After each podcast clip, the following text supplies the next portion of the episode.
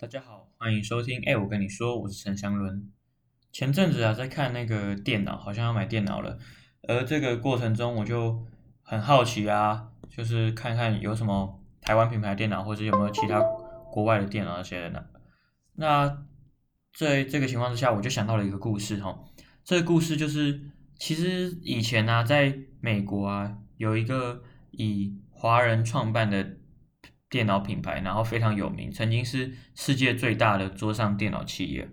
而且和 IBM 齐名。那 IBM 大家知道吗？IBM 现在已经它的这个很有名的子品牌叫做 ThinkPad，对不对？ThinkPad 它已经被华中中国的这个联想联想公司给收购了，所以嗯，其实也是一个时代的结束了。那我今天想跟大家分享的这个公司呢，叫做王安电脑。王安电脑它的英文名字呢就非常简单，就是 W A N G 王的这个英文哦。他在他在这个麻州的剑桥市创立，而这个创办人呢就自然是这个名叫王安的人。王安呢，他出生于就是上海，而他出生的上海其实是还是那时候还是中华民国。最后他在这个一九三六年呢、以第一名的成绩考第一名的成绩考进这个国立交通大学电机系。那时候交大还是在中国大陆哈，而这个一九四八年，他就获得了哈佛大学应用物理博士学位，所以他后来他就在美国发展了嘛。那也因为如此，他就选择在马州剑桥的地方，就是开展他的事业。嗯，那时候是一九五一年，他他在创办这家公司之前，他是首先成立了王安实验室。对对，这个世界来说，王安呢，他最大的贡献莫过于他将这个电脑可以变小。那变小的原因就是，呃，实际上那时候有困最大的困难，就是要如何大量的去储存二进位的这个装置。这我也听不懂是什么东西，反正它就是一个很困难的东西。那呃，王安呢，他毕生在磁芯记忆体的领域有三十四项之多的发明，而他这些发明呢，也让体积庞大的电脑啊，可以变得小一点，对，然后来达到真正的民用化。因为一开始电脑都不是呃民间会使用的嘛。那他一开始是投入这种高高技术水准的电脑事业，而他在做做一做之后，发现哎，其实就是马上又迈入了大众都普及电脑的时代，所以他快速的进入了民间的廉价电脑市场。那事后也证明，他这个商业头脑是非常精准的。因为其实民众啊，他可能并不是需要功能强大或昂贵，就是又昂贵的电脑，他可能可以慢一点，但是反正要小啊，要便宜。那整个市场上是急需这种产品的，而王安就在那个时候进入了这这种民间消费消费形态的电脑市场。而这个王安电脑啊，它也整个流行了全美国，那以连带的在全世界它。作为这个电脑品牌的地位就一直这样提升哈，呃，在一九六七年，它股票上市了，股票上市了之后就一直翻涨，一直翻涨，然后奇迹般的升值到了八千万美元，而且那时候是一九六七年嘛，所以那个币值的话跟现在又有所不同。这个状况呢，也使他成为了美籍华裔的第一首富哦，对，而且呃，如果没有记错的话，应该是就是第五。有钱的美国人，对，非常夸张。嗯，那之后啊，他也有进入一些工业用的电脑市场。对，呃，最重要的就是像我刚刚提到的，关于民民用的部分，他那时候有一个处文字处理系统啊，叫做像是 W T W P S 这种电脑，它能够直接在荧幕上显示文字，然后它可以有编辑啊、检索这些功能，而且呢，还可以快速的修改文稿。然后最后再把它就是印制出来，印制文件。那大家听起来好像没什么，就是 Word 档嘛，对不对？就是就是那个 Microsoft 的 Word。可是，在当时一九七五年呢，是非常大的创举。一九七五年，你的爸妈可能都还没出生，对不对？所以，呃。这个创举呢，也连带了增加了办公室文书白领的工作绩效，而且改变了这个半世纪以来办公室人员都是用打字机这种廉价打字机唯一的设备场景，就是换成了大家都开始，哎，这个办公室上面就办公桌上面放了一台电脑这种状况，而且啊，一时之间，美国啊从白宫啊，到所有的民间公司，你都看得到王安牌的电脑，这是非常夸张的，对，嗯，毕竟那个时候其实 IBM 是非常大的。那在这个情况之下，他就有机会向 IBM 巨头发下了挑战的潜力。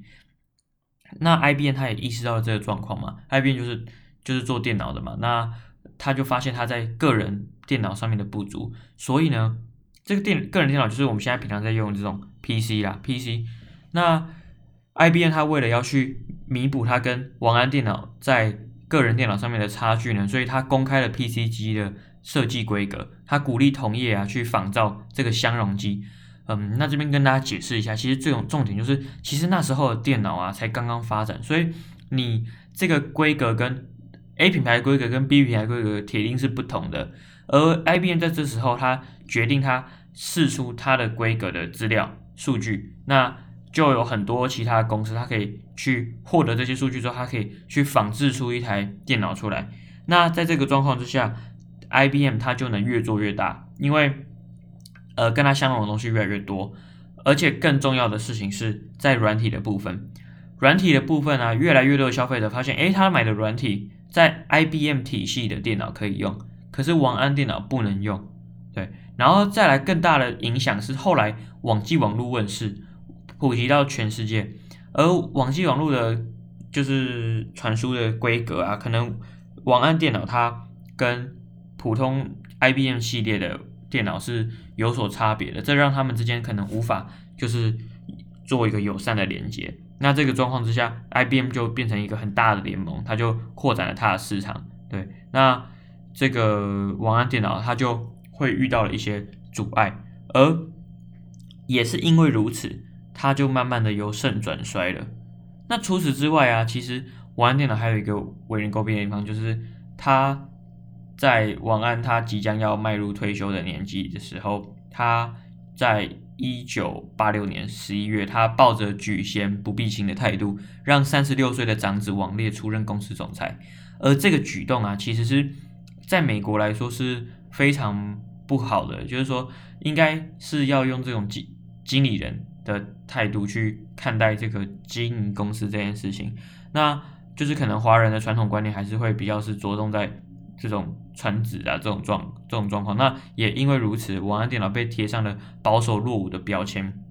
而原本被寄望啊虎父无犬子的王烈，他也没交出一个合格的成绩单。那一开始王安呢、他其实过去他在呃驾驭公司、执掌公司上面，他是采取分巢养马的方式，就是他用了。三个小组在公司里面，然后互相竞争。对，我是觉得很夸张，就是因为你知道，到现在台湾还是很多科技公司用这种方式，但就是这个方式虽然它有它的好处，可是它的坏处也很大，就是彼此互相的斗来斗去这样。那可是那时候王烈他采取的是希望他们强调内部合作，然后统一他们三个人的思想。可是这对那种超级就是高级的那种工程师来说，可能也是极度困难的一件事情。所以后来呢，这三个就是精英啊，就是工程师都纷纷离开了王安电脑。